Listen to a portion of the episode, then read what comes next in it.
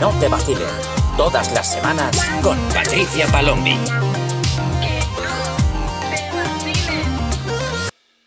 ¿Qué pasa, gentecica? Yo soy Patricia Palombi y estás escuchando un episodio más de Que no te vacilen, el podcast donde hablamos sobre las relaciones de la generación Z y de la generación millennial.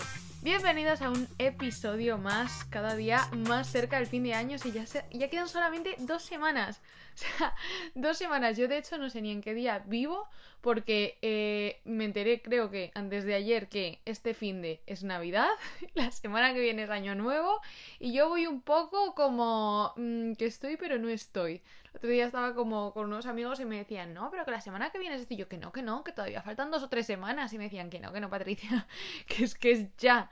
Entonces, no sé, creo que mm, estoy un poco desorientada también porque creo que cuando llega el año, no sé si os pasa, que os entra un poco como el cagaprisas de, ay, tengo que hacer un montón de, de propósitos, tengo que ver que tengo que cambiar, que tengo que no sé qué, que tengo que no sé cuántos. Entonces, bueno, estoy como forzándome un poco realmente a como relajarme y tipo, bueno, vamos con la calma, da igual que se empiece el 1, el 2, en enero, en febrero, realmente siempre hay margen de cambio y no necesariamente tiene que ser, pues, como en año nuevo, que parece que es como que tenemos que cambiar nuestra vida radical y como bien sabemos, estas cosas no funcionan así. Entonces, bueno, hoy para ser el penúltimo episodio del año, traigo un episodio un poco denso.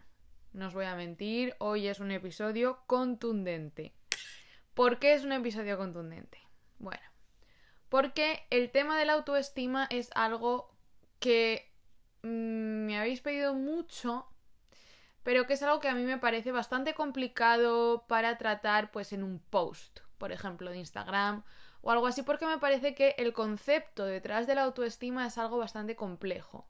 Me parece que no es un tema fácil de tratar, me parece que es algo que requiere una explicación, especialmente, pues ahora veréis por qué, porque como que cada uno tiene una teoría diferente, eh, pueden haber bases parecidas, pero bueno, podemos ir un poco definiendo en función de cuáles son las creencias de cada uno. Entonces, vamos a empezar un poco por lo general, para empezar a hablar de la autoestima, y es básicamente qué es lo que definimos como autoestima. Entonces, en términos generales, la autoestima podemos decir que es una evaluación perceptiva sobre nosotros mismos. Es decir, eh, cómo nos consideramos, qué pensamos, cómo nos definimos, todas estas cosas. ¿Y cuál es la ventaja y la desventaja de la percepción? Pues que es subjetiva. O sea, es totalmente subjetiva de un individuo a otro, lo que significa que es complicado estar de acuerdo con otro, pero significa también que podemos modificarla. Podemos cambiarla. La percepción es un tipo de conclusión que saca nuestra cabeza basándose en un montón de factores, pues como nuestro entorno, nuestras experiencias previas, nuestra educación, y entonces construye o recopila, digamos, un tipo de evidencias para confirmar las ideas que nosotros estamos intentando sustentar. ¿Por qué explico esto de la percepción de una manera incluso un poco filosófica, ¿no? Que dirás, ¿qué tendrá que ver esta explicación sobre la percepción con la autoestima? Bueno, pues porque todo está conectado. Desde mi punto de vista, no existe una división entre la mejora psicológica y el resto de los ámbitos de la vida. O sea, el resto de los ámbitos a nivel emocional, físico, moral.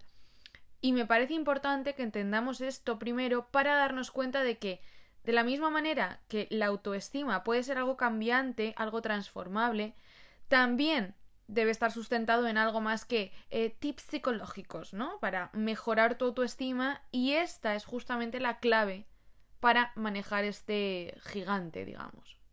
Entonces, dependiendo del paradigma eh, desde el que queramos ver la autoestima, la definición va a ir variando. ¿A qué, a qué me refiero? Que si es desde corrientes psicológicas van a ser diferentes si le preguntas a un humanista, que a un conductista, que a un psicoanalista, o que si intentas verlo desde algún punto más espiritual o más religioso. O sea, cada uno va a darte una versión un poco diferente del tema. Hay un mogollón de gente que habla sobre autoestima, que da pautas, definiciones, justificaciones, que expone puntos de esto y de lo otro, porque hay muchísima información sobre la que podéis investigar en caso de que estéis interesados. Yo Hoy en concreto no voy a hacer un episodio teórico hablando sobre qué dice este o qué dice aquel, sino que te voy a hablar un poco sobre cómo yo percibo esto de manera global y por qué es algo que no te puedo expresar con suficiente claridad en un post de Instagram y que mm, muy probablemente creo que tampoco puede hacer la mayoría de la gente. O sea, la mayoría de la gente te va a dar algunos consejos puntuales, pero me parece que el plano global es mucho más importante. Y digo esto porque me parece que el tema de la autoestima es un tema un poco complicado de tratar si realmente lo quieres hacer bien, con consistencia. Si quieres cuatro consejos de mirarte al espejo y decirte lo guapa que estás todos los días, tal, sí, guay, pero si quieres profundizar realmente en la autoestima, me parece que sí es un camino más intenso que eso. Porque para mí implica que vas a tener que buscar en las raíces de quién eres tú como persona. Cuando digo que es me es un poco complicado hablar de esto en un post de Instagram, no lo digo porque para mí eh, sea complicado pensar en el concepto de autoestima, porque yo ya llevo trabajando en ello muchos años, pero cuando alguien me busca para mejorar su autoestima, hay una parte en la que los términos generales que yo te diga no te van a ayudar.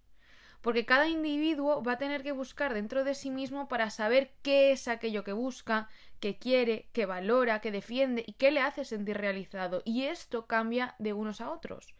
Entonces, yo os voy a intentar guiar un poco sobre cómo veo el tema, pero en última instancia sois vosotros los que vais a tener que construir vuestro camino.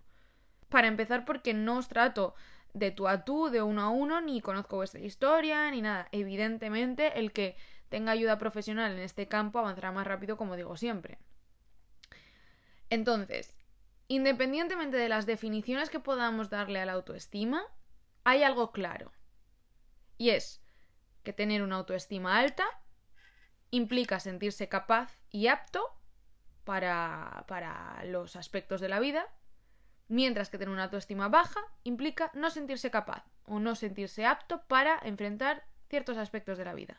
Como ya sabemos, los seres humanos somos animales sociales, es decir, que vivimos en sociedad y por tanto, a pesar de que pongamos límites, de que vayamos a nuestra bola, etc., el mundo exterior nos afecta de manera directa o indirecta, en mayor o menor medida, nos guste o no, nos afecta. ¿Por qué digo esto? Porque a pesar de que tú te mires en el espejo todos los días y te autoconvenzas de lo guapa que eres y todo eso, hay elementos que afectan a esta construcción de tu autoestima más allá de lo que tú te digas a ti misma. Y es algo que tenemos que tener también presente. Imagino que todos hemos oído hablar de Maslow y su famosa pirámide, ¿no?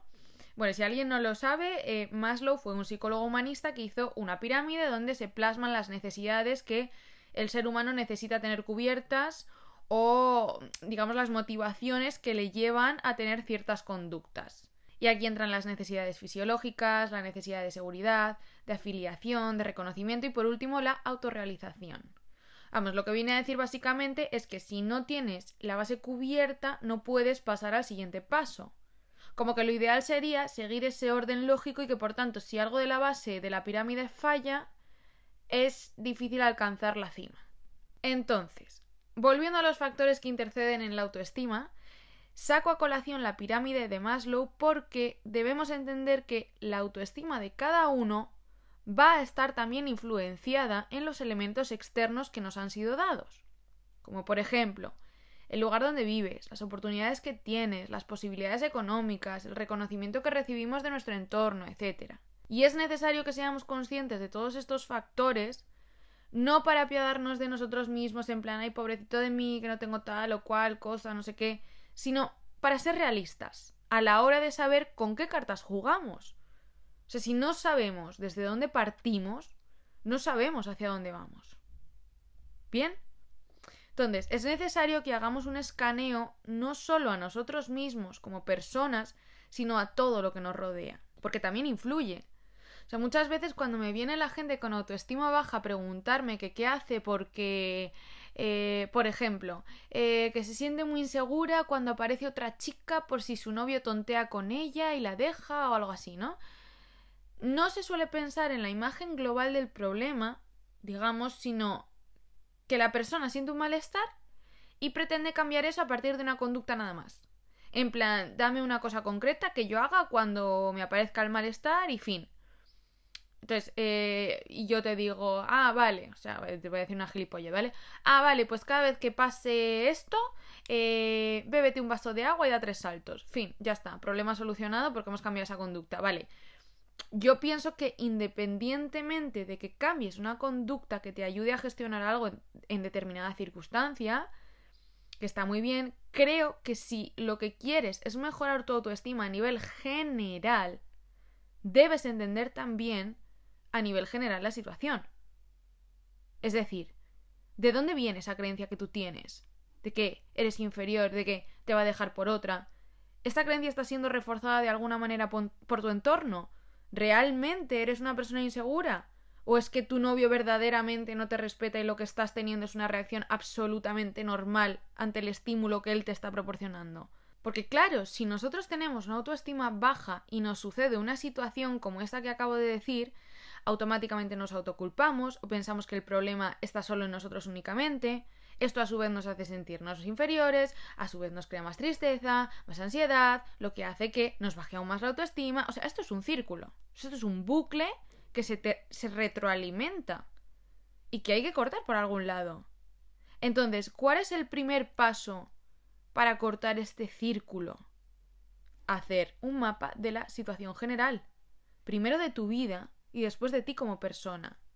De tu vida, como te he dicho antes, en el sentido de cómo es mi entorno, cómo ha sido, en qué círculos me muevo, cómo es la gente de mi alrededor, cómo son las relaciones que mantengo, etc. Y luego, de manera personal, cuáles son mis valores, qué quiero de la vida, qué quiero hacer con mi tiempo, qué es importante para mí, qué no lo es. Todo esto, esto es la base de tu autoestima. ¿Por qué? Porque en función de lo que tú definas en ese mapa, es sobre lo que tú vas a construir esa autoestima, es decir, en función de cómo tú vas a actuar en tu día a día. Y una vez que tengas esto, ¿cómo se solidifica esta autoestima? Practicando. Una vez que ya tengas la base clara, ahí sí puedes empezar a marcar pequeños pasos de manera específica para ir avanzando. Decir, ¿qué quiero conseguir de aquí a dos meses? ¿Para qué quiero sacarme este título o para qué quiero ir a entrenar tres veces por semana? ¿Por qué es importante para mí marcar este límite con esta persona? Todo esto lo tendrás más claro y actuarás en consecuencia a pesar de que los sentimientos a veces puedan ser negativos. ¿Por qué? Porque estarás alineado con tus valores. ¿Y qué efecto tiene actuar conforme a mis valores? Construir una autoestima sobre unos cimientos sólidos. Si prostituyes tus valores y vas por la vida vendiéndote al mejor postor, sin ser fiel a ti mismo, ya sea por miedo o por ignorancia, dando tumbos como pollo sin cabeza, nunca, nunca conseguirás una autoestima sólida, porque siempre dependerá de variables externas incontrolables y no de ti. Y eso ha sido todo por hoy. Sé que esto ha sido un episodio un poco sólido, tocho, lo entiendo. Pero también tenéis que entender que la autoestima es una cosa bastante compleja que sí, bueno, se puede guiar basándote en los tips que puedes ver o que te pueden dar de ciertos aspectos, pero el punto que yo quería recalcar es que si no tienes toda esta base clara de fondo, no hay manera de que tú hagas las cosas. O sea, no te va a crecer la autoestima de la noche a la mañana porque eh, tengas fuerza de voluntad yendo al gimnasio dos veces a la semana. Sí, evidentemente te vas a sentir realizado, pero si no entiendes el por qué lo estás haciendo, cuál es la motivación que hay detrás de eso, por qué es importante para ti, para qué quieres hacer eso, realmente no vas a entender el concepto de autoestima y en cuanto flaquees, vas a volver a tambalearte. O sea, si no tienes los valores claros, si no tienes claro por qué te mueves en la vida, a poco que haya un poco de turbulencia, se te van a volver a caer los palos del sombrajo.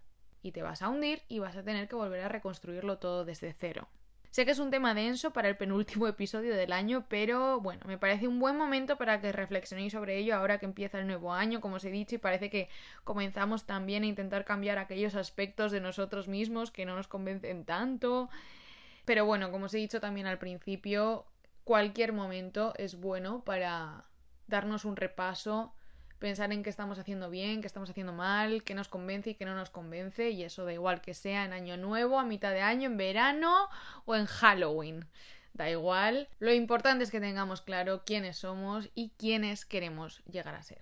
Espero que tengáis una muy feliz Navidad a todos los que la celebréis y recordad que podéis seguir mandándome cualquier mensaje, cotilleo, salseo, lo que tú quieras que yo sepa al Insta del podcast arroba que no te vacilen y no olvides seguirme en mis redes sociales TikTok, Instagram y YouTube como arroba patpalombi. Te espero en el próximo episodio. Que no te vacilen. Eh, que no te vacilen. Tía, que no te vacilen. Que no te vacilen. Todas las semanas con Patricia Palombi.